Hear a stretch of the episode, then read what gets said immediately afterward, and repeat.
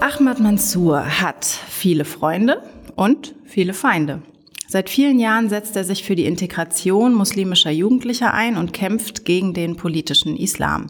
Er war Mitglied der Deutschen Islamkonferenz und ist stetiger Kritiker der Bundesregierung, wenn es um den Umgang mit dem radikalen Islam geht. Doch das ist nicht alles. Ahmad Mansour ist in Israel aufgewachsen, hat sich selbst als Jugendlicher radikalisiert und weiß deshalb sehr genau, wovon er spricht, wenn er sich als Islamexperte oder, denn so bezeichnen ihn manche, als Islamkritiker äußert. Es gibt tausend Dinge, über die wir sprechen müssen, Herr Mansour. Aber erstmal herzlich willkommen. Ich freue mich sehr, dass Sie hier sind für eine neue Folge von Glaube macht Politik. Ich freue mich. Danke für die Einladung. Sehr gerne. Herr Mansour, ich habe Ihr neues Buch gelesen, Operation Allah. Und mir ist aufgefallen, ähm, dass das, oder in meinen Augen war es sowas wie eine Generalabrechnung mit der deutschen Öffentlichkeit, also mit Politik und Journalismus. Ähm, Sie sagen, beide Sphären, politische und journalistische, seien naiv. Sie verschlössen die Augen vor dem Machtstreben des politischen Islam. Woher kommt denn dieser Frust, den ich da rausgelesen habe, und warum äußert er sich genau jetzt in Form dieses Buchs? Ich glaube, wir müssen diese Frage auf zwei Ebenen beantworten. Die erste sind die persönliche Ebene. Ähm, ich bin nicht wütend, aber etwas enttäuscht, vor allem weil ich in Deutschland vor 18 Jahren eine neue Heimat gesucht habe. Eine Heimat, die ähm, mir Sicherheit, äh, Wohlstand, äh, Freiheit gibt. Und ich habe viele Freiheiten hier äh, genossen, die ich in Israel oder bei meiner Familie nicht genießen konnte, in diese sehr patriarchalischen Strukturen da. Und jetzt muss ich 18 Jahre später feststellen, dass ich nicht frei bin, dass der politische Islam und Islamisten aufgrund von meiner Arbeit mich so bedrohen, dass ich zweimal darüber nachdenken, wo ich dann in eine Stunde hingehe, ähm, ob ich zu diesem Frisur gehe, ob ich den arabischen Humusladen besuche und so weiter und so fort. Also es gibt auch eine persönliche Enttäuschung von den Entwicklungen in diesem Land. So dachte ich mir nicht, äh, wird nach 18 Jahren sein. Und die zweite Ebene ist die politische. Und es reicht ein Blick Richtung Frankreich, Schweden, Belgien, ähm, um zu sehen, welche verheerende Folgen die Naivität beim Umgang mit dem politischen Islam haben können. Parallelgesellschaften, Terror, ähm, Stärkung der Rechtsradikalen, wie wir gerade in Schweden sehen.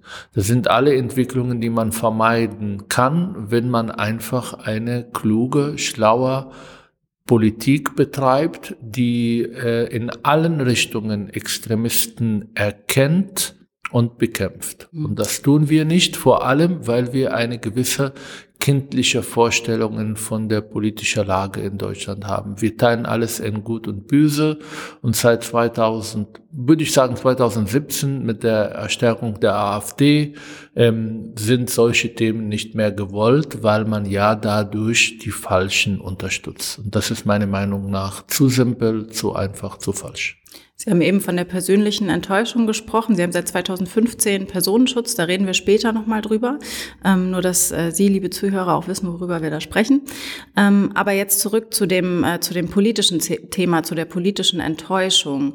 Sie äh, schreiben in Ihrem Buch, das Abendland hat das Morgenland nie richtig verstanden und äh, seit 9-11 habe der Westen kaum etwas dazugelernt, wenn es um den Umgang mit dem politischen Islam, mit dem radikalen Islam geht. Was hat denn der Westen nicht verstanden?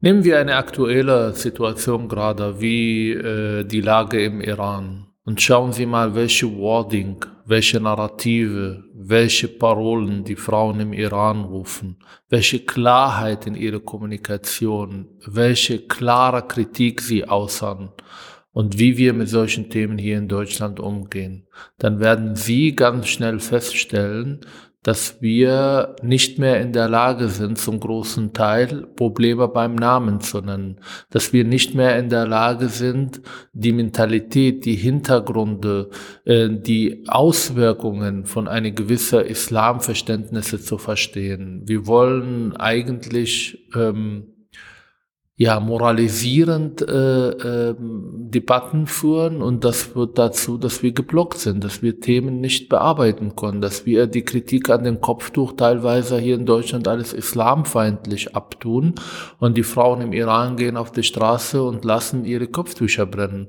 Das konnte eine äh, Aktion von irgendwelchen AfDer hier sein, die auf der Straße Kopftücher äh, verbrennen lassen und dann wird hier ganz klar ähm, das als eine islamfeindlich abgeteilt. Das wird auch islamfeindlich, wenn die, das die AfD tut. Aber wenn Muslime das tun, dann müssen wir vielleicht unsere Denkweise überdenken. Dann müssen wir vielleicht darüber nachdenken, ob das stimmt, wie wir denken und wie wir vor allem mit solchen Themen umgehen. Ähm, ich bin aus dem Nahen Osten. Ich habe in meinem sehr kurzen Leben da 28 Jahre so viele Europäer gesehen, die gekommen sind, um uns beizubringen, wie wir Frieden hier schließen können, wie wir miteinander äh, zusammenleben können, wie wir die Konflikte lösen können. Und alle sind gescheitert. Sie sind gescheitert, weil sie es nicht verstanden haben, wie diese Gesellschaften funktionieren. Es ist kein Wunder, dass die ähm, ähm, die Friedenabkommen der letzten 20 Jahren ähm, selber von arabischen Golfstaaten und Israel selber irgendwie vereinbart sind, ohne irgendwelche europäische oder amerikanische Beteiligung. Und das zeigt, dass äh, diese Westen uns nicht verstanden hat. Sie hat nicht verstanden, wie wir funktionieren. Sie hat nicht die Kultur verstanden, nicht die Sozialisation. Mhm. Und das bleibt nicht im, nur, nur im Nahen Osten, sondern auch hier in Europa beim Umgang mit solchen Themen. Wobei ich schon den Eindruck habe, gerade wenn wir über den Iran sprechen, ähm, dass es zwar eine Weile gedauert hat, aber dass ja jetzt die, äh, die Außenpolitik schon eine eindeutige, also die deutsche Außenpolitik eine eindeutige Haltung dazu entwickelt hat. Oder sehen Sie das anders? Naja, das ist auch genau diese Denkfehler. Also was heißt Haltung? Haltung bedeutet nicht, irgendwelche Bundestagreden zu halten und zu sagen, wir stehen auf die Seite der Frauen. Haltung bedeutet eine ähm, neuer Umgang mit dem Regime und das ist gar nicht da. Wir haben Sanktionen gegen elf Personen. Ähm, das ist lächerlich. Was brauchen wir denn? Ähm, wir, müssen die Entscheidung treffen, ob wir dieses Regime äh, weiterhin als Partner bezeichnen wollen und mit ihm zusammenarbeiten oder ob wir äh, genau die Opposition im Iran unterstützen. Das bedeutet letztendlich ein Regimewechsel. Also nicht Regimewechsel oder äh, einfach Regimeabsturz, weil danach sollte kein neuer Regime kommen, sondern Demokratie. Und ich glaube, dass die Iraner eine aufgeklärte Volk sind, in, dass die meisten von denen ähm, sehr wohl ähm, eine ganz andere Umgang mit ihrer Religion haben wollen, dass sie den politischen Islam, der gerade herrscht, nicht mehr äh, als Staatsform haben wollen. Und die brauchen jetzt unsere Unterstützung. Die Iraner gehen ja nicht zum ersten Mal auf der Straße. Die waren ja in den letzten letzten Jahren immer wieder und sind im Stich gelassen von uns allen.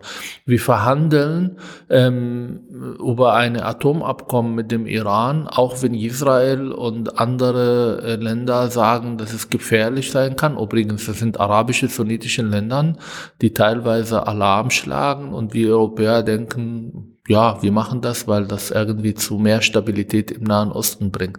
Also was ich von der Politik hier in Deutschland erwarte, ist ein Umdenken und zwar eine komplette Umdenken zum Umgang mit diesem iranischen Regime und das ist nicht vorhanden.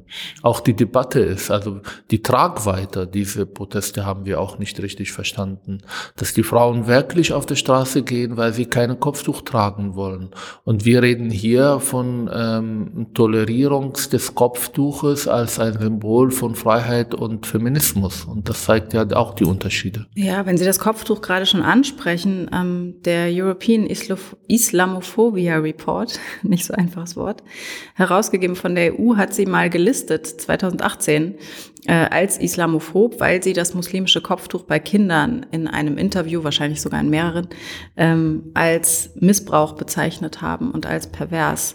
Ähm, also das, das reicht schon aus, um islamophob zu sein, nicht wahr? Ein Kinderkopftuch. Also hier ist die Wording enorm wichtig. Herausgegeben von der EU. Wir reden über die Naivität. Wer steht dahinter? Wer macht diese Report? Welche Organisationen ähm, finanzieren, unterstützen das? Dass die Europäische Union sowas finanziert, ist eine Schande. Weil das sind Hintermänner und Frauen, die eine gewisse Nähe zum politischen Islam haben, die teilweise über Jahre ihre Finanzierung aus der Türkei bekommen haben, von Erdogan-nähen Stiftungen. Und das sagt schon ganz viel. Und das ist genau auch die Strategie des politischen Islam. Jede Stimme, die irgendwann kritisch mit den Strukturen des politischen Islam, mit ihren Themen umgehen, ähm, zu diffamieren. Und das tun sie gegenüber mich, das tun sie gegenüber Macron, das tun sie gegenüber Kurz, das tun sie gegenüber Politiker, die sich trauen, einfach den Mund aufzumachen und Kritik zu äußern. Ich sage es nochmal, meine Mutter trägt Kopftuch, meine Schwester trägt Kopftuch, alle meine Tanten tragen Kopftuch. Und ich kann mit denen viel besser über den Kopftuch auch kritisch diskutieren, als mit ganz vielen europäischen Politikern, die nicht bereit das zu tun. Ich respektiere ihre Entscheidung und ich bin nicht dafür, auf der Straße zu gehen und solche Frauen irgendwie zu ähm, äh, zu mobbing oder äh, zu attackieren. Die haben das Recht, das zu tun als erwachsene Frauen. Sie haben das Recht, auch Karriere zu machen in Deutschland. Ich bin gegen die Diskriminierung. Ich finde, es gehört dazu in eine ähm, Gesellschaft, dass Menschen unterschiedlich mit ihrem Körper umgehen. Trotzdem ist die Kritik an dem Kopftuch als Symbol absolut nachvollziehbar. Und das tue ich in allen Schulen, wo ich bin und mit Frauen, die Kopftuch tragen und die können das viel besser ähm, ertragen als viele äh, Twitter ähm, selbsternannte ähm, linke Helden, die der Meinung sind, sie haben den Moral auf dem Kopf und äh, entscheiden jetzt, was recht radikal und was islamfeindlich ist. Und in diesen Interviews, die Sie erwähnen, reden wir über Kinderkopftuch. Also wir reden über Kindergarten, über Schulen, Situationen, die leider in Europa teilweise sichtbarer geworden ist, die theologisch keinen Hintergrund haben. Frauen sollten eigentlich laut die konservative salafistische Interpretation des Islams äh, ab 12, 13 Kopftuch tragen. Und wir reden hier von 7, 8, 9, 10-jährige Mädchen, die dann zu Schulen geschickt werden mit Kopftuch. Und damit habe ich als Psychologe ein Problem und habe auch gesagt, warum das eine Art von Tabuisierung der Sexualität, ein sehr problematischer Umgang mit dem Körper, mit dem anderen Geschlecht, habe das versucht auch argumentativ darzustellen aber wie gesagt, es geht um Kampagnen, es geht um Diffamierung, es geht darum, einfach solche Stimmen äh, stumm zu schalten. Und zwar mit erfolgreich, weil das sind nicht nur solche Menschen, die diese ähm, äh, Reporter machen, sondern leider auch ganz viele Politiker, die äh, bei denen solche Aussagen auch Wirkungen haben.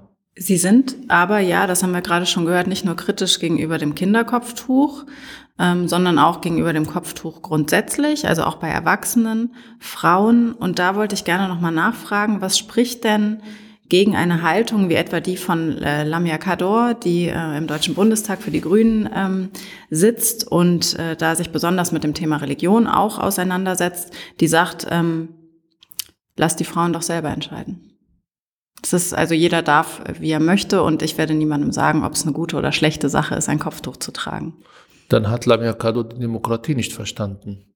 Sorry. Und das ist auch, das zeigt viel über die Qualität eigentlich unserer Politiker und unserer Islamwissenschaftler und unserer Umgang mit dem Thema. Lamia Kado darf das sagen, aber ich darf auch sie widersprechen. Das Problem ist diese Moralisieren, dass der eine Meinung wird als richtig und differenziert und ähm, sozusagen tolerant und der andere wird diffamiert. Und das ist nicht mein Verständnis von Demokratie. Demokratie ist Streit, Demokratie ist unterschiedlicher Meinungen. Und was hilft eigentlich die Mädchen, die Kopftuch, die gezwungen sind, Kopftuch zu tragen, wenn man sagt, lass sie in Ruhe? Natürlich lasse ich in Ruhe. Ich habe jetzt zwei Sätze vorher, zwei Minuten vorher gesagt, ich bin nicht für die Diskriminierung dieser Frauen. Ich bin nicht dafür, dass wir diese Frauen irgendwie auf der Straße mobben oder beleidigen. Im Gegenteil, ich respektiere ihre Entscheidung, aber trotzdem will ich und ich glaube auch aufgrund meiner Herkunft gehört es dazu, eine gewisse Kritik an den Symbolkopftuch zu äußern. Mhm. Das woher? sagen übrigens die iranische Regimes. Ja, lass die Frauen alleine entscheiden. In Iran gibt es keine einzige Frau, die irgendwie Kopftuch äh, trägt, weil sie gezwungen ist, das zu tun. Das ist sagt auch, das Regime. Sagt das Regime, was natürlich nicht stimmt. Das sehen wir jetzt gerade.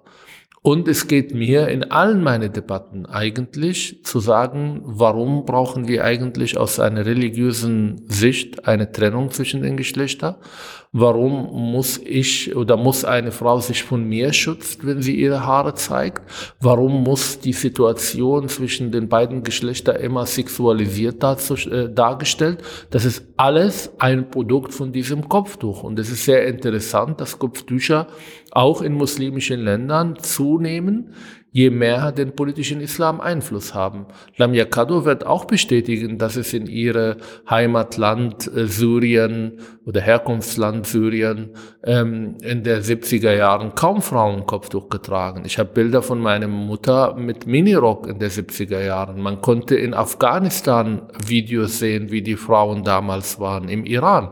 Das ist alles nicht mehr da und das zeigt, es läuft nicht alles freiwillig, sondern es gibt Kräfte, und ich meinte, das sind die politischen Islamkräfte, die äh, Frauen in bestimmten Richtungen lenken, Gesellschaften insgesamt in eine bestimmte Richtung lenken und dazu sorgen, dass das Kopftuch zu ihrer Flagge geworden ist. Und ich habe nur ähm, bei all meinen Interviews und ähm, bei meinen Artikeln hingewiesen, dass wir in einer multireligiöser Gesellschaft leben und das ist auch gut so. Und das bedeutet, dass wir vielleicht darüber nachdenken, äh, wie wir Neutralität beim Staat bewahren. Mhm. Und dazu gehört, und ich erinnere mich an einen, ähm, äh, an einen äh, Artikel bei der Zeit vor paar Jahren, wo ich gesagt habe, für mich sind drei Berufe, ähm, wichtig, wo Vertreter des Staates neutral sein sollen. Und das ist beim äh, Richter, beim Polizisten und beim Lehrer. Und da erhoffe ich mir, dass es keine Kopftücher, keine äh, Kippas und keine Kreuze sichtbar permanent getragen werden, wenn man der Stadt repräsentiert, den Stadt repräsentiert. Das ist ja auch Ihre Kritik am Muezzin-Ruf in Köln. Das äh, haben Sie mal in einem Interview, glaube ich, gesagt, genau. dass die ähm, die, dass wir in einer multireligiösen Gesellschaft leben und dass deshalb ein solches ähm, religiöses Symbol in der Öffentlichkeit wie diese Gesänge, diese Gebete, dass das nicht, äh, oder dieser Aufruf zum Gebet, dass das nicht, ähm, wie soll ich sagen, keinen Platz hat in einer multireligiösen Gesellschaft. Kann man es so auseinander? Nein, äh, also zwei Sachen sind hier wichtig. Der eine ist, ähm, wir haben ja ähm, diese Möglichkeit, den Muazzin zu rufen, auch einem Moscheeverein gegeben, der sehr problematisch ist. Also jemand, der in den letzten Jahren durch Nähe zu Erdogan, äh, durch ein sehr problematischen Islamverständnis ähm, einfach äh, äh, Schlagzeilen gemacht hat. Und ich finde es nicht richtig, diese Moscheeverein zu rufieren und ihnen diese symbolische äh, Legitimation zu geben als dann Ort, wo der Islam ankommt und wo Muslime äh, sozusagen hörbar werden in unserer Gesellschaft. Wäre das in einer anderen Moscheeverein, hätte ich vielleicht anders darauf reagiert. Zweitens, das ist eine Grundsatzfrage, die keiner diskutieren will. Und zwar, wie regeln wir eigentlich unser Leben zusammen, wenn wir nicht mehr homogen sind? Deutschland ist nicht wie die 60er Jahre, fast alle irgendwie katholisch oder evangelisch, sondern wir haben eine multireligiöse Gesellschaft. Und ich sage es nochmal, das ist gut so. Das ist der Unterschied zwischen mir und die AfD, die dann das als ein Risiko sehen, die ähm, eigentlich Identitätsverlustängste haben. Ich bin Teil dieser Gesellschaft und ich bin anders als Sie und anders als viele anderen ähm, Einheimischen, die hier geboren, aufgewachsen sind. Trotzdem ist die Frage, wie gehen wir dann mit religiösen Rituale um in eine multireligiöse Gesellschaft? Machen wir jetzt zu Ramadan zum Beispiel auch irgendwelche Lichterketten und äh, äh, Beleuchtung und äh, machen wir auch einen Feiertag am Opfer und äh, Oktoberfest? Das sind alle Fragen, die wir nicht beantworten wollen, weil es geht um unsere Identität. Es geht eigentlich um die Frage, ist der Christentum eigentlich in diesem Land, äh, hat er eine bestimmte äh, ja, Stellung? Oder ist er mit allen anderen Religionen gleichberechtigt? Also sind wir säkular, sind wir christlich, sind wir christlich-jüdisch, sind wir äh, alle Religionen zusammen? Und diese Frage, da habe ich auch keine Antwort. Aber ich sage, die Debatte darüber ist enorm wichtig, dass wir zusammensitzen als Gesellschaft, dass wir Prozesse starten, um dann zu wissen, wo äh, hört die Religionsfreiheit auf? Was bedeutet das? Welche äh, Bild haben wir oder haben, wollen wir haben in unserer Gesellschaft? Und all diese Fragen wurden gar nicht diskutiert und da kommt eine Bürgermeisterin und sagt, jetzt will ich dann Vorreiter, was Toleranz angeht und äh, äh, erlaube ich den Moasinruf. Übrigens, die Anfrage kam nicht von der muslimischen Gemeinden, sondern von der Bürgermeisterin, äh, die religiösen hm, Fragen für sich instrumentalisiert, um daraus eine politische Kapital zu schlagen. Und das ist auch problematisch. Lassen Sie uns über diese Grundfragen diskutieren, miteinander. Und ich respektiere in einer Demokratie jede Entscheidung, der getroffen ist. Ich kann das kritisieren, das gehört auch dazu. Aber diese Debatte ist nicht da. Hm. Sie haben gerade selber gesagt, Sie haben eigentlich keine Antwort auf die Frage, wie wir damit äh, mit der Multireligiosität, äh, mit der gewachsenen umgehen. Trotzdem wäre ja eine naheliegende, wenn ich Ihnen so folge, ähm, ein, ein Laizismus, wie das auch, naja, zumindest in der Türkei mal war. Oder in Frankreich. Oder in Frankreich, genau. Ähm, ja, damit kann ich groß was anfangen. Mhm. Aber ich glaube, dass die Kirchen da ein Problem haben. Ich wollte gerade sagen, weil das ja wiederum, das ist ja immer, äh, ist ja immer die Kehrseite davon. Sie haben die Frage gerade selber gestellt, was machen wir mit dem Christentum? Ist es uns hier wichtiger ähm, als der Islam zum Beispiel? Erkennen wir das an, dass es eine kulturelle Basis für unsere Gesellschaft zumindest lange Zeit war und auch irgendwie noch ist. Oder, ähm, oder stellen wir alle Religionen gleich und, ähm, und machen dann eine laizistische Lösung? Also ähm, vielleicht mal direkt die Frage, wie sehen Sie das denn? Sollte das Christentum hier noch eine besondere Stellung haben? Oder sagen Sie, wir müssen einfach wegkommen von ähm, oder wir müssen die, die alle Religionen gleich behandeln und alle in gleicher Weise vielleicht weniger öffentlich leben? Also erstmal, ich bin äh, eingewandert in ein christliches Land. Das respektiere ich und akzeptiere ich und ich will die Leute nicht ihre Identität äh, wegnehmen. Also ich kann auch mit einem christliches Land sehr gut äh, leben. Meine Frau ist christlich. Ähm, wir sind auch eine Familie, die alle Feiertage feiert. Äh, meine Tochter ähm, feiert Weihnachten mit ihren Großeltern und dann sind wir ähm, in Ramadan in Israel und feiern Ramadan bei meiner Familie. Das kann auch nicht nur für meine Familie, sondern für die gesamte Gesellschaft. Ich will aber diese Frage jenseits des Islams beantworten, weil ich bin auch von den Kirchen enttäuscht, weil sie auch äh, nicht in der Lage sind, auf die Fragen äh, diese Zeit eine Antwort zu finden. Sie machen weiter so, ähm, sie steigen auf jeder Trend, der es überhaupt gibt und sind nicht bereit, auch diese Grundfragen zu diskutieren. Ähm, Stichpunkt Religionsunterricht. Wir nehmen das gerade in Berlin auf. Ein paar Kilometer von her gibt es Schulen, wo, glaube ich, mindestens 20 unterschiedliche religiöse Zugehörigkeit in einer Schule sind. Und wenn man jetzt alle diese Kinder immer wieder in der bekenntnisorientierten Religionsunterricht trennen will, dann haben wir A, eine super große logistisches Problem und B, wir haben dann ähm, eine eine Politik oder eine Pädagogik betrieben, die die Kinder trennt und nicht dazu bringt, dass sie sich näher kommen, dass sie sich gegenseitig kennenlernen, dass sie einen Zugang zu anderen Religionen haben. Ich finde, Kinder in Neukölln ähm, haben vieles, wenn sie was von Judentum und Christentum erfahren, von einem Religionswissenschaftler oder von jemandem, der vielleicht eine andere Glaube hat. Und die Kinder in Sachsen haben viel mehr, wenn sie auch von den Islam was erfahren. Und zwar nicht von Twitter oder TikTok und von AfD-Accounts, sondern von äh, vielleicht Leute, die einen ganz anderen Zugang zu ihrer Religion haben. Und das will die Kirche nicht, weil sie auch Angst haben, ihre Macht in den Schulen zu verlieren. Und ich glaube, dass diese Debatte irgendwann kommen wird und dass wir eine Antwort finden. Und ich bin absolut überzeugt, dass die Zukunft nicht diese trennende, bekenntnisorientierter Religionsunterricht ist, sondern was anderes. Und ich hoffe, dass die Kirchen irgendwann bereit sind, über diese Frage zu beant äh, diese Frage zu diskutieren und diese Frage zu beantworten.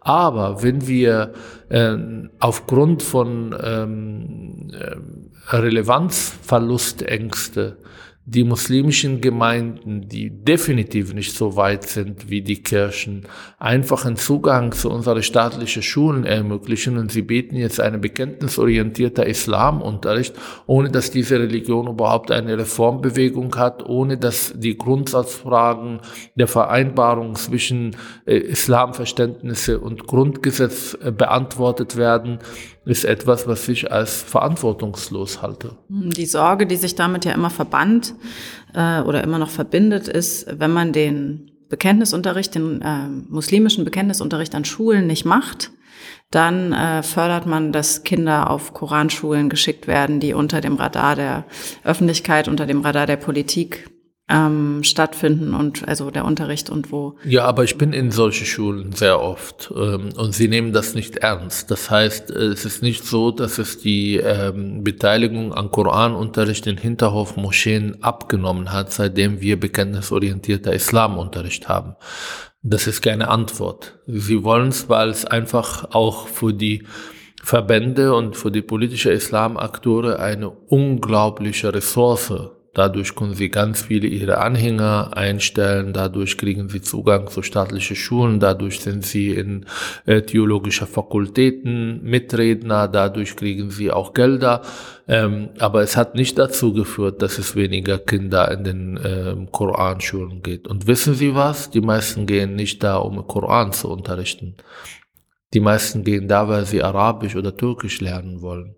Und das ist sehr schade, dass die meisten Angebote für Sprachvermittlung für Kinder, wo ihre Eltern vielleicht äh, Interesse haben, dass die Kinder die Muttersprache ihrer Eltern lernen, was ich absolut verstehe und nachvollziehen kann, keine säkulare Angebote gibt, sondern sie landen alle in irgendwelche äh, Moscheevereine, die nicht nur die Sprache vermitteln, sondern auch ein äh, Religionsverständnis ähm, vermitteln, den ich für sehr problematisch halte. Ich würde auch gerne meine Tochter in Berlin in eine arabische Schule schicken.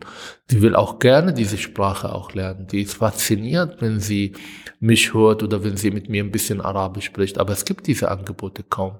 Es gibt in Neukölln vielleicht jetzt ein Angebot, ähm, aber flächendeckend ist sie nicht da. Und wenn wir das tun, dann glaube ich, haben wir viel weniger Einfluss von den Koranunterricht. Und das zeigt ja, wie Debatten hier geführt werden und wie Tatsachen geschafft werden, ohne wirklich äh, die Realität in ihre ähm, ja, Komplexität wahrnehmen zu wollen. Sehr interessanter Einblick, vielen Dank. Das war mir nicht bewusst, dass das äh, dem, dem Sprachenlernen auch dient, wenn man eine Koranschule besucht. Es ist schon klar, dass es da unterrichtet wird, aber dass das in erster Linie für die Kinder ähm, ein Punkt ist. N naja, die meisten Leute, die zu uns kommen, sind ähm, ähm, sind sehr unterschiedlich. Die sind nicht alle religiös. Und auch, äh, sage ich mal, sie sind religiös, weil sie auch eine persönliche Krise durchmachen, weil Migration ist einfach eine Situation, die auch persönlich Menschen belastet. Aber sie sind nicht nah an dem politischen Islam. Sie sind nicht nah an den Salafismus. Man geht zu den nächsten Moschee. Aber viele von denen haben Identitätsverlustängste, weil sie Interesse haben, was ich auch nachvollziehen kann, ihre Kinder einfach ihre Tradition und vor allem ihre Sprache weiterzugeben. Und das, diese Marktlücke haben schon längst diese Moscheevereine erkannt und machen Angebote. Wir Demokraten aber machen überhaupt keine Angebote und deshalb sind sie die ähm, oder haben sie eine alleinstehende Merkmal, die sie dann nutzen, nicht nur um Sprache zu vermitteln. Hm. Sie haben jetzt im Gespräch schon öfter mal von Ihrer Familie ähm, gesprochen, ähm, in Israel auch, also äh, die Debatte über das Kopftuch, die Sie mit Ihren Tanten führen. Ich würde ja gerne mal wissen, wie das so abläuft im Hause Mansur. Wird da heftig gestritten oder äh, ist das so ganz, äh, ganz ruhig, die Gespräche, die Sie dann da führen? Auch komplex. ähm, wie das so ist mit Familie, ist komplex.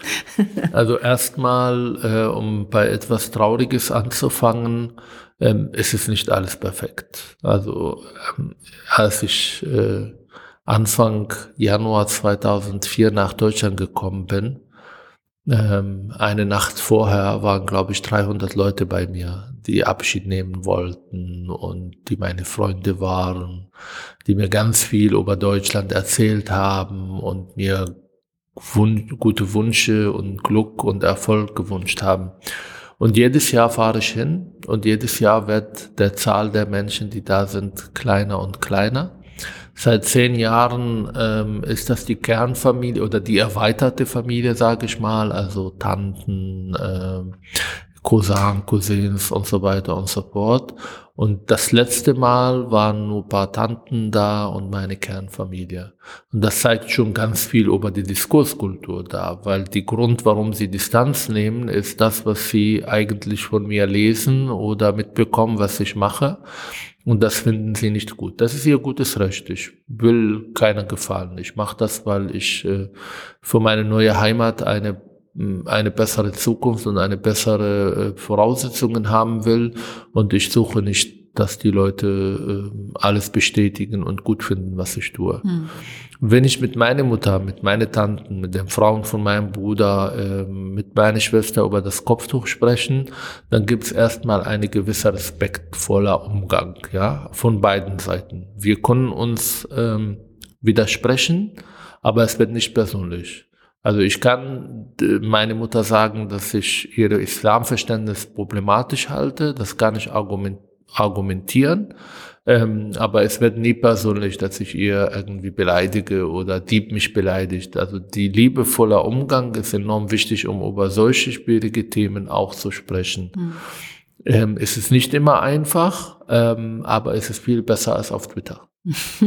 das ist auch nicht so schwer, ja. es besser zu machen als auf Twitter. Äh, ähm, teilweise sogar in Gefängnissen hier in Deutschland ist viel einfacher als Twitter. Und da diskutiere ich mit Schwerkriminellen, teilweise terroristisch verurteilter Menschen, genau über solchen Themen. Und äh, wenn man erstmal Vertrauen aufbaut, diese Leute auf Augenhöhe begegnet, ihr ermöglicht, ihre Meinung zu sagen und versucht, sie gewinnend äh, zu äh, erreichen, dann kann man über all möglichen Themen sprechen und das mhm. läuft auch großartig. Sie gehen in die Gefängnisse, um integrative äh, Arbeit zu leisten oder vielleicht erklären Sie es kurz, was Sie da machen? Ähm, also wir haben mehrere Projekte in Gefängnisse und da geht es vor allem um äh, Präventionsarbeit gegen Radikalisierung ähm, und um Deradikalisierungsarbeit. Mhm. Also diejenigen, die vielleicht auch schon so weit sind in Radikalisierungstendenzen, dass man Distanzierungs- und Aufstiegearbeit macht. Hm. Sie ähm, wissen ja sehr genau, wovon Sie sprechen, wenn es um das Thema Deradikalisierung geht, denn Sie, das haben Sie in äh, dem Buch Generation Allah, glaube ich, das erste Mal ähm, so aufgeschrieben, Sie sind ja selber als Jugendlicher radikal gewesen, haben sich radikalisiert. Vielleicht nehmen Sie uns kurz mal mit in Ihre Kindheit. Sie sind in Israel aufgewachsen, in einem äh, zwar irgendwie religiös geprägten Elternhaus, aber nicht religiös in dem Sinne, dass man in die Moschee geht, sondern eher so ein Kultur, eine Kulturreligiosität. Kulturmuslime, genau, ja. Sogar mehr nationalistisch. Also mein Vater ist äh, Anhänger von Abdel Nasser, der diese Pan-Arabismus und eigentlich Säkularisierung der arabischen Länder großgeschrieben hat. Ich bin in eine Familie groß geworden, die erstmal, und das ist, glaube ich, sehr wichtig zu erwähnen, sehr antisemitisch war, aufgrund der Biografie und der Erfahrungen, die sie machen. Mein Großvater kämpfte sogar gegen Israel äh, als sie gegründet wurde, äh, mit anderen arabischen Soldaten, die überall von den arabischen Ländern, muss man hier sagen, drei Jahre nach dem Holocaust, um die jüdische, äh, äh jüdische Stadt zu vernichten. Äh, mein Vater ist traumatisiert, weil er genau dann geboren wurde und erst äh, seine ersten Jahren war der Flucht äh, mit meiner Oma, ähm, suchte Schutz von den Bomben und von den Raketen und das wird ihn wahrscheinlich bis zu seinem Tod auch begleiten. Diese Enttäuschung, diese Verlust von Heimat, wie er sie dann auch darstellt. Und ich bin in einer Familie groß geworden, die einfach das als Tatsachen vermittelt hat. Die habe ich nie in Frage gestellt. Auch wenn meine Eltern säkular waren, nicht religiös waren, waren sie sehr patriarchalisch. Das heißt, ich habe sehr früh bemerkt, dass ich als Kind viel zu wenig zu sagen habe. Ich musste vor der Schule arbeiten das heißt, um 5 Uhr aufstehen, um 7, um 6 Uhr schon irgendwie auf dem Filter sein, bis 7.30 Uhr, dann kurz äh, Kleidung wechseln, zur Schule gehen, nach der Schule nochmal arbeiten. Es war nicht einfach. Und ich gehörte sozioökonomisch zu den untersten Stufe in unserem Dorf. Und dadurch entstanden auch ganz viele Mobbing-Situationen in der Schule. Ich habe nicht die besten Kleidung gehabt, ich konnte nicht gut Fußball spielen. Ähm, die anderen waren Kinder von Ärzte und Anwälte. Und ich war aber trotzdem der Beste in der Klasse, weil mein Vater mir vermittelt hat, der einzige Lösung für all diese Probleme, die du und ich gerade erleben, ist Bildung. Ähm, und viele haben es nicht verstanden, warum ein Powerjunge irgendwie besser ist als äh, der Kind oder das, äh, der Sohn von einem Anwalt oder einem Arzt. Diese Mobbing-Situation hat so massiv zugenommen, dass ich irgendwann nicht mehr wollte. Also ich habe, ich wurde depressiv, ich wollte nicht zur Schule, ähm, ich habe kaum irgendwelche Motivation gehabt, irgendwas zu machen und ich war wirklich ich sage es heute, in eine sehr ernsthafte persönliche Krise. Und der Wie alt waren Sie da? 13. Mhm. Und der Einzige, der bemerkt hat, dass es mir nicht gut ging, war der Imam von nebenan. Der für mich eine Art von Vaterfigur geworden, nur weil er Interesse gezeigt hat, weil er da war. Er hat versucht, äh, mir zuzuhören, er hat versucht, mir zu helfen, hat versucht, mit den anderen Jugendlichen zu reden, dass sie bitte aufhören, mit mir so umzugehen. Und das ist mehr, als mein Vater, meine Mutter, meine Großeltern, meine Onkels geleistet haben. Und irgendwann nutzte er das aus und hat mich eingeladen zu seiner Koranschule. Und ich muss sagen, ich bin am Anfang sehr skeptisch geworden, weil meine Eltern immer mir vorgewarnt haben von solchen Leuten und von den politischen Islam. Ähm, und weil Moscheen Orte für ältere Menschen waren. Kaum. Wie die Kirchen in Deutschland genau. auch.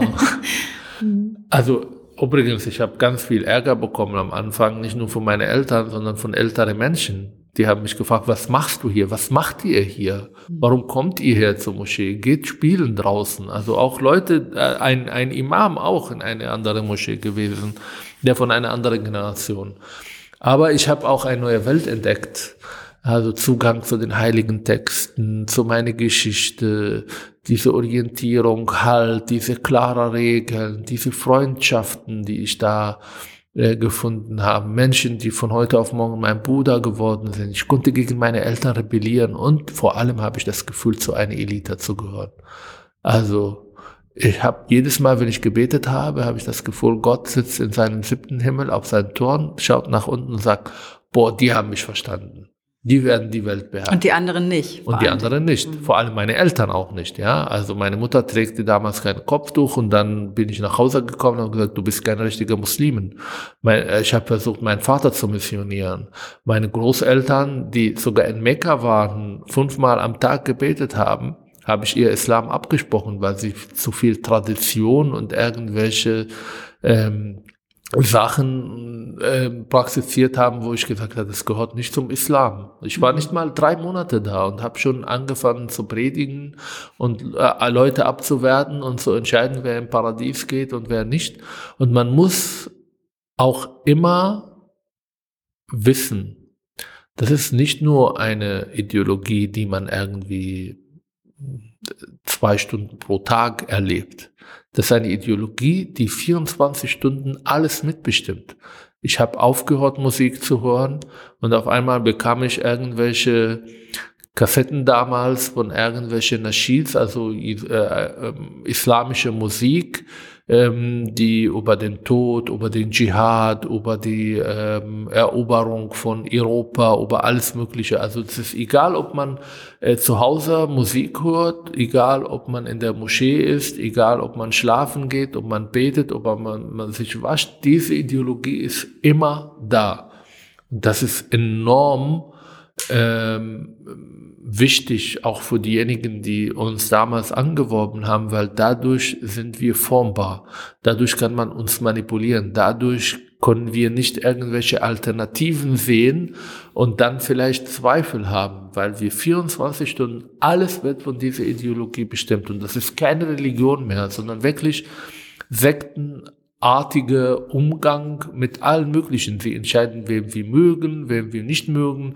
Sie entscheiden über unsere Sexualität. Sie entscheiden über unser, mit, äh, über unseren Umgang mit unseren Eltern. Und da war ich irgendwann so tief drin, dass ich äh, absolut überzeugt bin, irgendwann werde ich Spanien wieder erobern. Und das war eine Moschee, die der Muslimbruderschaft äh, nahestand oder von ihr betrieben wurde Ja. oder welche Organisation? Genau, also die Muslimbruder, ähm, das ist wichtig zu sagen, weil sie natürlich auch im Vergleich zu den Salafisten moderat wirken. Also sie wollten, dass wir studieren. Sie haben nicht gesagt, macht jetzt Bad und äh, trag jetzt diese salafistische Kleidung und so weiter. Sondern Bildung war sehr groß und vor allem Einflussnahme. Also von Anfang an war der Ziel, wenn wir was erreichen wollen, dann müssen wir in der Politik erstmal auf lokaler Ebene und dann später auf Bundesebene und wir wollen dann, dass alle unsere Anhänger studieren, lernen, Einfluss nehmen, in Position kommen, um dann im Namen dieser Ideologie zu agieren. Und die sind super erfolgreich. Wir reden jetzt, wie viele Jahre? Äh, 30 Jahre her? Bisschen, wow Gott. so geht's uns allen. Ähm, und damals waren es 20, 30 Leute. Die Leute haben sie ausgelacht auf der Straße, wenn sie irgendwo gesehen werden.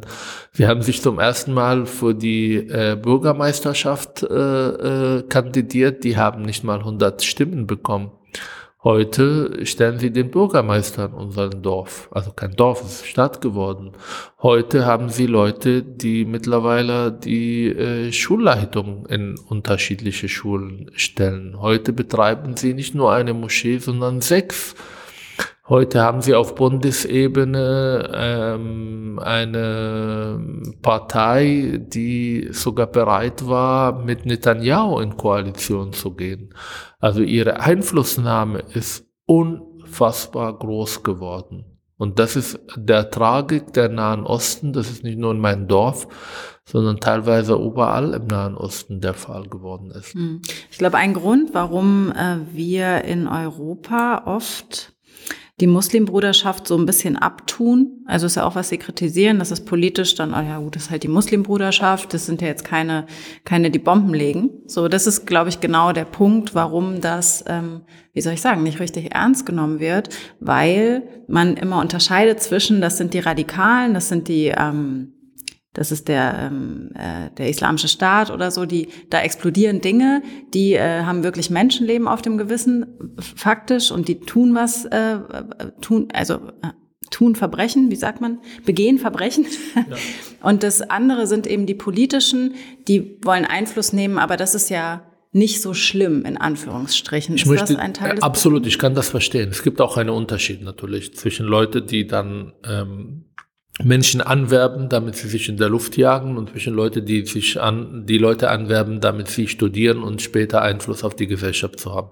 Zwei Sachen sind mir hier wichtig. Erstmal, wenn wir von dem politischen Islam sprechen, dann geht es mir nicht darum, dass Muslime sich nicht politisch engagieren können. Das darf man, also wir dürfen jetzt nicht einen Generalverdacht und jeder, der sagt, jetzt will ich in der Politik gehen, äh, als ein Anhänger des politischen Islam. Die Muslime haben das Recht, in dieser Gesellschaft auch mitzugestalten und politisch zu agieren. Wir reden hier von ganz anderem Verständnis von Demokratie und von Abschaffung der Demokratie, die diese politische Islam will und nicht nur Beteiligung an der Demokratie. Zweitens, was ich nicht verstehe, es gibt in Deutschland auf die rechte Seite Neonazi, die Asylheime äh, im Brand sitzen, die Menschen in Hanau ermorden, weil sie ähm, andere Hautfarbe haben oder andere Religion haben.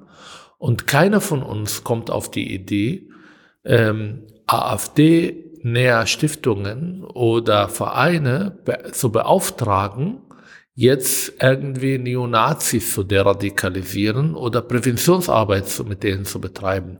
Wir wissen, dass die rechtsradikale AfD-Ideologie die Wegbereiter vor Hass, Rassismus, der dann irgendwann nicht nur bei der AfD auf parlamentarischer Ebene bleibt, sondern irgendwann auch sich so radikalisiert, dass es Richtung äh, Neonazi und, äh, äh, und Terror geht. Ja, das ist eine Ideologie. Es gibt eine, sage ich mal, eine politische Ausprägung dieser Ideologie und es gibt eine terroristische. Und im Islamismus ist es nicht anders. Also warum kommen wir auf die Idee, jetzt mit dem Muslimbruder zusammenzuarbeiten, um uns von den nächsten Bomben zu, äh, zu schützen. Das funktioniert nicht. Das hat übrigens in England nicht funktioniert, das hat in Frankreich nicht funktioniert, das hat in der arabischen Welt nicht funktioniert. Und ich sage noch etwas. Das sind die Leute, die eigentlich den Basis schaffen, an dem die Radikalen ihre zukünftige Ideologie aufbauen. Und es gibt genug Biografien von Menschen, die ihre islamistische Karriere bei den Muslimbrüdern angefangen haben und irgendwann zu IS gegangen sind oder irgendwann sich weiter radikalisiert haben. Wir haben übrigens auch eine, ähm, eine politische Islamakteure, die, mit dem Muslimbruder angefangen haben und mittlerweile zur Terrororganisation geworden sind. Schauen Sie mal Gaza. Hamas war unsere Bruder damals bei, das, das war, wir haben diese Leute besucht, die waren ja, ist sogar aus der Muslimbruderschaft hervorgegangen. Genau, ja. genauso wie wir. Also das waren nur die Grenzen. Und damals hat man gesagt, wir erkennen ja die Grenzen nicht. Wir sind alle Palästinenser. Jetzt sind sie getrennt natürlich, weil sie unterschiedlicher Wege gegangen.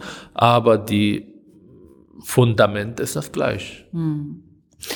Ihre Geschichte, über die wir gleich noch ein bisschen mehr erfahren, aber ähm, die zeigt ja auch eines und das finde ich irgendwie ganz spannend. Als Sie angefangen haben zu erzählen, dass äh, der Imam in der Nachbarschaft der einzige war, der sie verstanden hat, ich glaube, so kann man es interpretieren, ähm, der ihr ihre Not auch gesehen hat, habe ich gedacht, ja, das ist ja auch, was Religion ebenfalls kann.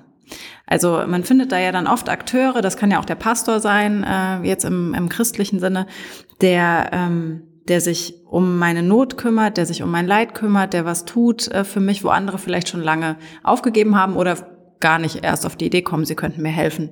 Also da ist ja auch eine gewisse, ähm, eine gewisse Schutzfunktion, eine gewisse Hilfsfunktion, die religiöse Gruppen ähm, Religion haben. kann und darf das. Das ist auch völlig in Ordnung. Genau, und jetzt frage ich mich, mm, weil hier ist es ja gekippt an einer Stelle dann. Ähm, jetzt frage ich mich, wie können wir denn vielleicht auch dieses Potenzial religiöser Gruppen nutzen für unsere Gesellschaft? Sie machen ja solche Arbeit. Sie versuchen ja ähm, mit Jugendlichen, aber jetzt haben wir eben gehört, auch mit äh, Gefängnisinsassen, die Radikalisierung zu, ähm, zu fördern. Also wie kann denn Religion dabei helfen, das auch zu tun? Geht das überhaupt?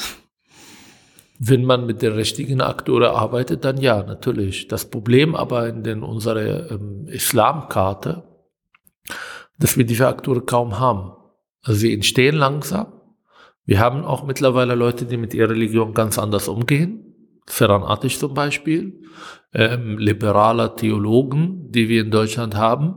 Seran ähm, muss man vielleicht kurz erklären, äh, hat hier in Berlin eine feministische Moschee gegründet, äh, kann man glaube ich so sagen, wo sie Imamin ist und äh, ist damit, genau. glaube ich, weltweit äh, relativ alleine. Also es gibt genau. nicht so viele Moscheen dieser Art. Ja, aber es ist ein Anfang. Mhm. Ähm, es ist eine Alternative, es ist eine Narrative, die wir vielleicht, äh, die vielleicht auch teilweise heftiger Widerstand äh, her hervorruft, aber trotzdem notwendig, damit die Muslime sich mit solchen Themen auseinandersetzen. Ähm, wenn wir irgendwann ein liberaler Islamverständnis haben, der eigentlich die Beziehung zwischen Mensch und Gott regelt, der versucht äh, für die Leute im Not da zu sein, der versucht die Leute Stärke und Kraft zu geben, dann würde ich sagen, ja, absolut. Das ist eine Ressource und das sage ich als Psychologe, die man nutzen kann. Ich gebe ein Beispiel. Meine Mutter, auch mit ihrem Kopftuch und so weiter, ist weit weg von dem politischen Islam. Die hat damit nichts zu tun, die wählt sie nicht, die mag sie nicht, die findet sie anstrengend und äh, wie gesagt, sie ist auch anders sozialisiert. Meine Mutter ist krank, ist alt und je älter sie wird, wird sie religiöser. Jetzt sind alle Kinder aus dem Haus, jetzt hat sie viel Zeit, jetzt betet sie, fastet sie, ähm, steht sie um vier Uhr morgens auf, um Morgensgebet zu machen. Warum soll ich ihr das wegnehmen? Das ist ihr wichtig. Das ist ihre Bewältigungsstrategie. Ich kenne viele Leute, Flüchtlinge, die ich betreue, ähm, die durch die Trauma, die sie erlebt haben, durch den, ähm, den Krieg, äh, die sie äh, erlebt haben, durch die Flucht, äh, durch Verlust von Menschen einfach religiöser geworden sind. Die beten, die versuchen dadurch irgendwie eine Bewältigung zu schaffen. Warum soll ich das wegnehmen von den Menschen? Damit habe ich kein Problem. Deshalb äh, mag ich auch diese Islamkritiker Titel nicht. Ich bin mhm. kein Theologe. Ähm, und ich will die Leute nicht ihre Religion wegnehmen. Ich kritisiere bestimmte Islamverständnisse, die meiner Meinung nach entweder nicht mit Demokratie kompatibel, die Integration verhindern oder zur Radikalisierung führen. Was die Leute zu Hause machen zwischen sich und Gott, das ist eine Ressource im Christentum, im Judentum und im Islam auch. Die brauche ich vielleicht jetzt nicht, aber ich habe meine Frau auch gesagt, als wir dann sozusagen darüber nachgedacht haben, wie sieht eigentlich unsere binationale Ehe, wo spielt Religion überhaupt eine Rolle äh, in unserer Beziehung. Dann habe ich gesagt, ich weiß es nicht, wenn ich irgendwann eine Diagnose bekomme mit äh, 50 oder 60 und irgendwann werde ich religiöser.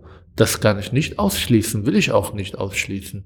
Ich kann aber mit den Augen und Denken von heute sagen, dass egal wie ich meine Religion ausleben werde, wie ich ihn praktiziere, werde ich alles tun, dass zwischen uns ähm, und vor allem in der Erziehung von meiner Tochter sowas keine Rolle spielt, sondern dass, äh, dass ich das praktiziere für mich und nicht irgendwie meine Familie auch aufzwingen mitzumachen. Hm. Also Ihre Tochter erziehen Sie gar nicht religiös, oder?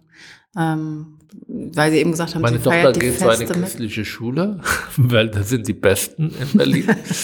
Ähm, und ähm, natürlich hat sie einen Zugang zur Religion, auch wenn sie zum Beispiel unsere, meine Familie in Israel besucht, auch wenn sie mm, ihre, meine Schwiegereltern besucht, also meine, ihre deutsche Opa und Oma besucht. Das ist da, ähm, aber ich vermittle ihr auch äh, eine kritische Haltung zur Religion.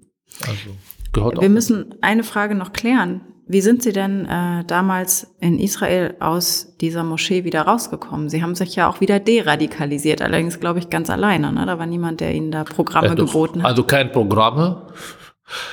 Ähm, es funktioniert auch ohne, manchmal trotz Programme, muss man auch sagen. Ähm, also das ist sehr einfach gesagt. Ich bin ausgestiegen. Das waren Prozesse über Jahre, die mich bis heute begleiten. Also diese Angst, diese Schuldgefühle, ähm, dieses soziale Druck, dass auf einmal viele Leute, die mein Bruder waren, nicht mehr mit mir was zu tun haben wollten, äh, war nicht einfach. Das hat gedauert, aber ich habe Leute getroffen. Äh, vor allem als ich dann nach der Schule angefangen habe, in Tel Aviv zu studieren, ähm, die mich begleitet haben in diesem Prozess, die eine Alternativgruppe vor mich waren, die mich geschützt und äh, ähm, unterstützt haben in diese Prozesse. Ich habe angefangen, in Tel Aviv andere Bücher zu lesen, Machiavelli, Nietzsche, Freud, äh, Leute, Philosophen, die auch eine kritische Haltung zur Religion, das war für mich genauso neu wie damals die Religion zu entdecken, auch die Religionskritik zu entdecken. Ähm, und dadurch kam Zweifel bei mir und das wurde größer und größer und größer und irgendwann habe ich gesagt, okay, jetzt kann ich entweder Doppelleben führen, also morgens in kleinen Dorf äh, der Religiöser spielen und Nachmittag äh, der ähm, westlich orientierter, neugieriger 19-Jähriger, der eigentlich Tel Aviv mit ihren allen Ausprägungen erleben will. Und irgendwann habe ich mich für, also die Islamisten würden sagen, für den Teufel entschieden ich sage, genau, ich sage, ich habe mich für einen entspannter Umgang äh, mit der Religion entschieden. Ich habe meine Religion sagen, nicht verlassen. Ich wollte gerade sagen, Sie sind ja nicht, äh, Sie würden sich ja nicht als nicht religiös bezeichnen, sondern Sie sagen, das steht auch in Ihrem Buch, ich bin Muslim geblieben, ein Muslim, der Zweifel an den Texten und Narrativen zulässt das macht meinen Islam nicht weniger gut. Also wie unterscheidet sich denn Ihr Islamverständnis heute oder Ihr, ähm, Ihr Glaube heute, muss man glaube ich eher sagen, von dem Ihrer jugendlichen Zeit? Weniger Vorschriften, weniger Regeln, weniger Angst und mehr mündiger Umgang. Ich war letzte Woche in einer Schule hier in Neukölln, äh, äh, hier in Berlin, Entschuldigung. Äh, Wir sind nämlich in Mitte. Genau. Und ich habe äh, über unterschiedliche Themen gesprochen und dann habe ich gesagt, ähm, ich will mit Gott streiten. Und in dem Moment, als ich das gesagt habe, haben sich 20 Kinder gemeldet, die mit mir genau über diesen Satz reden wollten. Wie kann man mit Gott streiten? Also Sie haben gestritten über die Frage, ob man streiten darf mit Gott. Genau. Sehr gut. Und ähm, Kinder und Jugendliche, die mit einem ganz anderen Islamverständnis aufwachsen, wo äh, Gott auch patriarchalisch agiert, wo Gott erwartet, dass die Leute seine Texte buchstäblich verstehen und praktizieren, ähm, können diese Frage nicht so richtig einordnen. Und das ist genau mein Islamverständnis. Ich will mit Gott streiten. Ich weiß, wenn ich aus einem Albtraum aufstehe, dann äh, werde ich religiöse Worte wiederholen. Ich weiß, wenn ich mit dem Tod zu tun habe, dann ähm, finde ich nur religiöse ähm, Worte, um Leute irgendwie zu trosten und da zu sein. Religion ist mir wichtig. Ich kommuniziere mit Gott, auch wenn ich Krisen habe, auch wenn es mir nicht gut geht, aber auch als dankbar für alles, was ich erreicht habe. Das darf auch man auch nicht vergessen.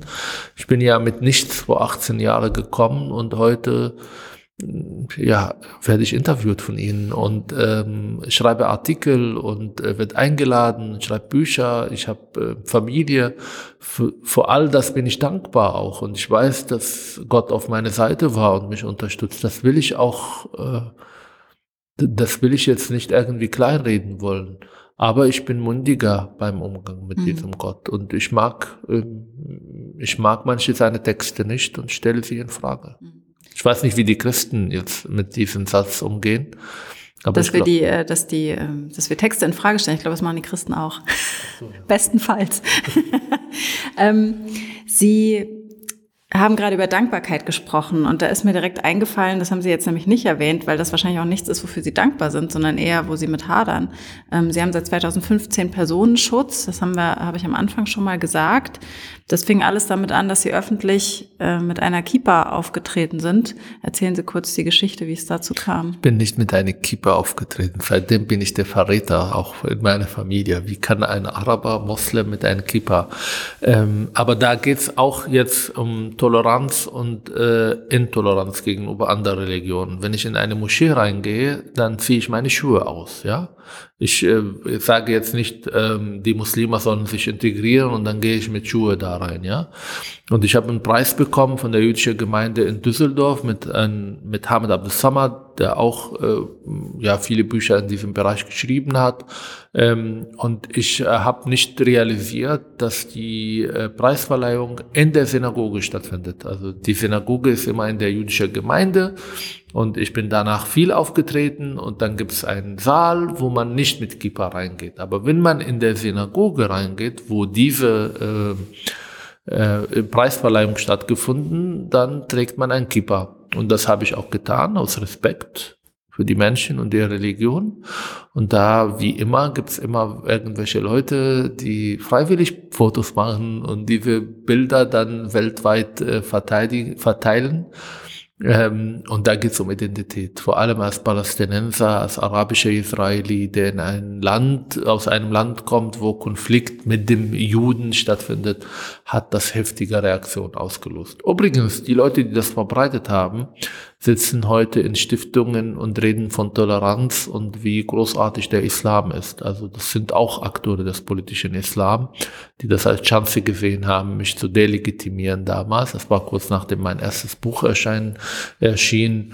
Und das ist von heute auf morgen explodiert. Also ich kriege ganze Haut, wenn ich darüber nachdenke, äh, wie der LKA mich äh, damals kontaktiert hat und mich dargelegt, was für Kommentare und was Drohungen für Drohungen und was für äh, Gespräche über mich gelaufen sind in manchen Moscheen. Das war sehr plötzlich. Ich war gerade Vater geworden.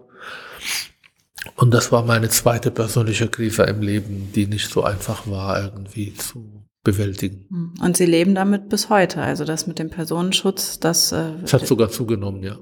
Hat zugenommen, weil sie sich mehr äußert mit dem Nachbuch. Ja. Hm. Also ich habe ja, mein vorletztes Buch war ja über äh, Rassismus und Antisemitismus. Da haben sie diejenigen, die mich nicht so mögen, nicht so viele Angriffsfläche gefunden. Die haben das Buch einfach ignoriert. Äh, mein vor, vorletztes Buch äh, ging es um Integration. Da habe ich mich mehr mit Linken äh, gestritten, respektvoll meistens. Und das erste und das letzte Buch behandelt das Thema Islamismus und vor allem den politischen Islamaktoren natürlich und den Namen Operation aller hat ja bei manchen Gruppen allergische Reaktionen ausgelöst. Also schon bevor das Buch rausgekommen, das war sehr interessant, ja. Nur als der Titel rausgekommen ist, haben irgendwelche islamistische Gruppierungen schon Videos von 15 Minuten, warum ich falsch liege. Hm.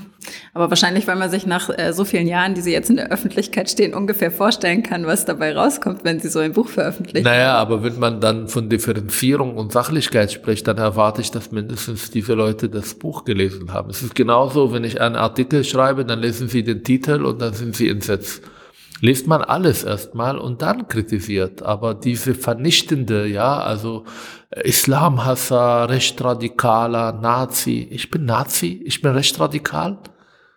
Ich ah, Wobei also, diese Vorwürfe, das fand ich auch ganz interessant in Ihrem Buch zu lesen, diese Vorwürfe kommen ja tatsächlich auch äh, von links. Also das ist ja gar nichts, was immer nur die Islamisten an sie herantragen, sondern ähm, das kommt. Neulich, neulich. Entschuldigung.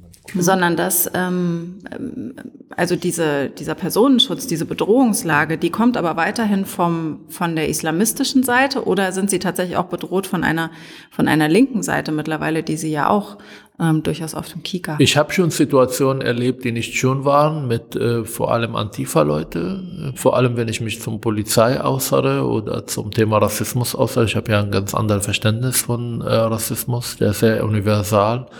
Und ich halte die Identitätspolitik und diese Teilung von Menschen nach Hautfarbe und weiß ich nicht was für rassistisch. Ich habe die Erfahrung gemacht in Israel wie auch hier in Deutschland, dass die Linke äh, mich akzeptiert, solange ihre, ihre solange ich ihre Meinung bestätige, solange ich in der Opferrolle gehe, solange ich mich bevormunden lasse. Und in dem Moment, wo ich selber denke, wo, wo solange wo ich meinen eigenen Weg gehe, sind diese Leute nicht bereit, mich zu akzeptieren. Und ähm, ein gewisser Stefan und ein äh, gewisser Max wollen mir vorschreiben, wie ich zu denken habe, was ich zu veröffentlicht habe ähm, und welche Gefühle ich äh, gegenüber die Mehrheitsgesellschaft haben soll. Und das lasse ich mich mit mir nicht machen. Es gibt recht radikaler Rassismus, der mich abwertet aufgrund meiner Herkunft und es gibt einen linker Rassismus, der mich bevormunden will und beide lehne ich ab. Und mhm. äh, das ist erstaunlich, wie selbstbewusst diese linke Radikaler geworden sind, die mal mein Partner waren, die mal mich eingeladen haben, mit denen Veranstaltungen zu machen ähm, wie rassistisch ihre Vorstellungen geworden sind in dem Moment, wo ich nicht mehr von denen bevormunden mich bevormunden will. Hm, Sie beschreiben das ja in Ihrem Buch auch. Sie beklagen Cancel Culture. Das ist ja auch äh, so ein Stichwort, wo direkt äh, einem die Ohren so aufgehen, weil das äh, tatsächlich auch oft von der AfD benutzt wird. Also eher von rechts benutzt wird. Das ja, Wort. aber das ist auch eine Frage, die wir auch äh, diskutieren sollen. Was interessiert mich die AfD? Wir wollen sie alle ignorieren und dann lassen wir unsere Debattenkultur komplett von ihnen definieren. Das heißt, wenn Sie Worte nutzen, dann wollen wir damit nichts zu tun. Das ist die, das ist die Stärke von der Rechtsradikalen, dass sie mittlerweile in der Lage sind, Themen zu besitzen, indem sie Themen erwähnen und dann will die anderen damit überhaupt nichts zu tun haben, ja. Also wenn wir jetzt über Integration oder gescheiterte Integration sprechen, ein Thema, die vor zehn Jahren bei der CDU, bei der SPD, bei den Grünen ein Thema. Ich erinnere mich an, an äh, Reden, die ich bei den Parteitag der Grünen gehalten habe, wo die Leute äh, Standing Over gemacht haben. Das sind die gleichen Worte, die ich heute auf Twitter schreibe oder äh, bei äh, Veranstaltungen tue. Und jetzt wollen sie alle distanzieren sich davon. Warum? Weil jetzt die AfD entscheidet, was Recht und was Unrecht ist? Entweder ignorieren wir diese Spinner, und das sind einfach nur Spinner, die haben wirklich keine Lösungen. Sie haben wirklich äh, äh, nicht dazu geführt, dass wir die Probleme mit dem Islam, mit der Integration, mit der multireligiösen Gesellschaft äh, ein Zentimeter näher eine Lösung und Zusammenleben gekommen. Im Gegenteil. Oder wir übernehmen ihre Themen und behandeln sie differenziert. Mhm. Und Cancel Culture ist so ein Thema. Ja, natürlich gibt es auch. Ich erlebe es. Es erleben viele Leute. Das wollte ich Sie gerne fragen, weil ich ja auch sehe, dass Sie, Sie veröffentlichen Bücher. Sie haben selber gesagt, Sie werden interviewt, Sie stehen in der Öffentlichkeit. Ähm, also Sie dürfen ja durchaus sagen, was Sie denken und werden auch eingeladen als Gesprächspartner. Ähm, also wo haben Sie denn, wo, wo, wo betrifft Sie das denn? Wo werden Sie denn gecancelt, um mal dieses Wort zu benutzen? Also erstmal die äh, Zahl äh, quantitativ der Journalisten, die die Themen komplett äh, ignorieren, hat zugenommen. Ähm, ich habe noch Zugänge und ich will mich nicht beklagen und ich werde diese Zugänge auch schaffen für mich. Also ich lasse mich jetzt nicht irgendwie in der Opferrolle sitzen und sagen, alle ignorieren mich, keiner ignoriert mich. Also es gibt Leute, die mich ignorieren, aber ich finde immer Zugang.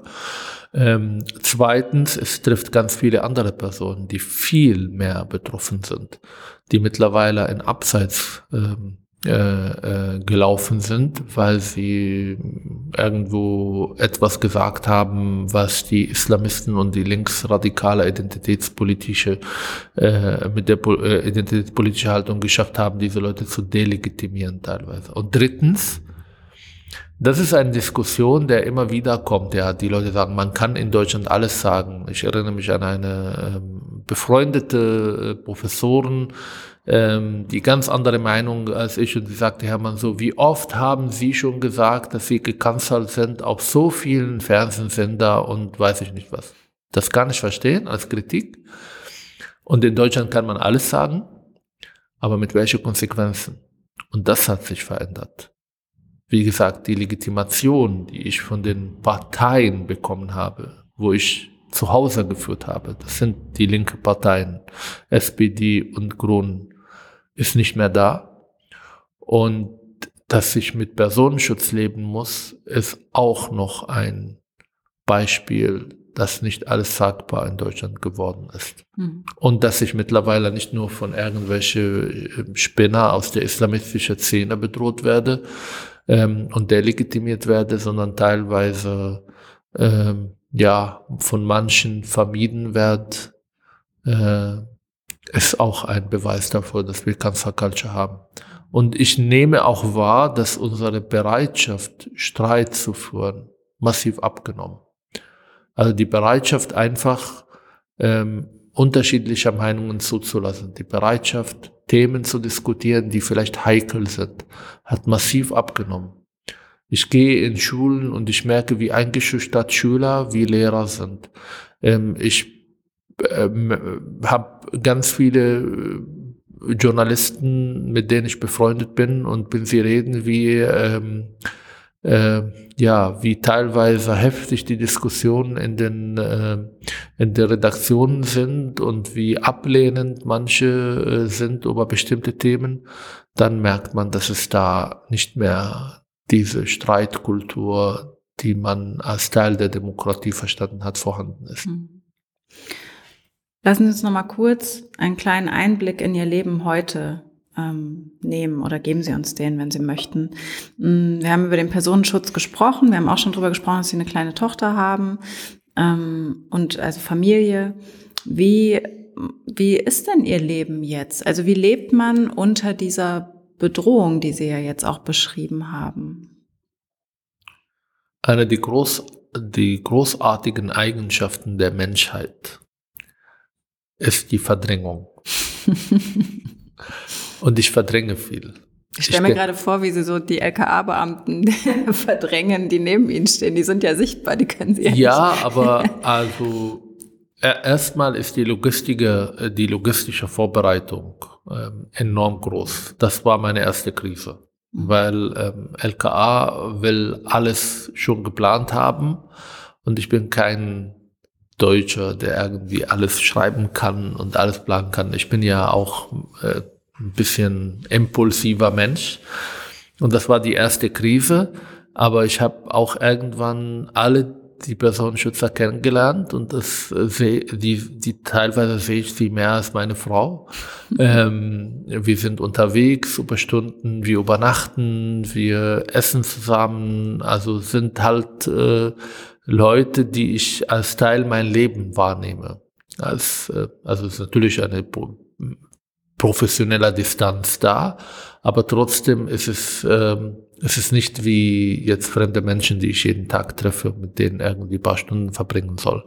Zweitens ähm, ist es wichtig, ähm, auch Zufluchtorte zu finden, wo man einfach mit seiner Familie alleine ist. Und die habe ich in Berlin. Sind kleine Orte, aber die sind mir wichtig. Also bei Freunden zu sein, äh, in Orte, ähm, wo ich nicht begleitet werden will, weil ich einfach äh, wichtig halte, dass meine Tochter ohne diese äh, Dimension aufwächst. Und äh, viertens, wie gesagt, also irgendwann gewohnt man sich, dass da Situationen, also ich stehe nicht morgen auf und denke, okay, ich werde jetzt irgendwie umgebracht oder beleidigt. Ich habe auch Situationen erlebt, noch bevor ich die Personenschützer bekommen habe, die nicht so einfach waren. Ich wurde gespuckt in Neukölln, angespuckt in Neukölln. Ich äh, wurde attackiert bei einem Frisurladen.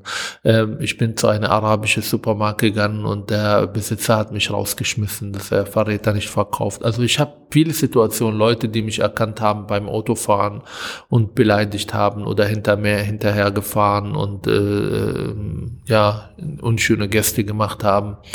Ähm, ich bin mit Taxifahrer gefahren, die äh, mich erkannt haben und dann ihre Dschihad-Lieder aufgemacht haben oder unfreundlich geworden oder sehr gefährlich gefahren sind. All das habe ich erlebt und ähm, irgendwann habe ich verstanden, entweder lasse ich die Angst gewinnen und dann bin ich wirklich sehr eingeschränkt und denke zweimal darüber nach, sage ich das, schreibe ich das, mache ich das?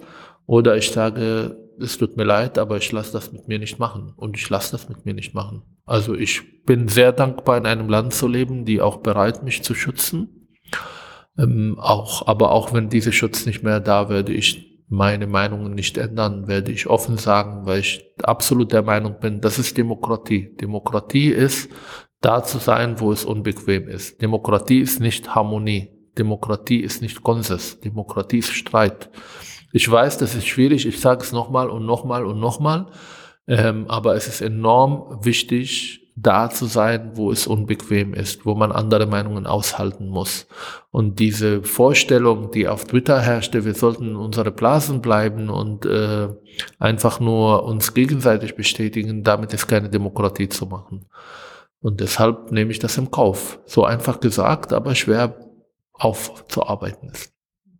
Vielen Dank. Ähm, dann freue ich mich, dass Sie das so in Kauf nehmen und hier mit uns gesprochen haben und dass Sie das immer wieder tun. Ähm, es war sehr interessant. Äh, ich wünsche Ihnen alles Gute für die Zukunft und mit dem Buch. Das Ihnen auch. Danke für die Einladung. Freut mich sehr.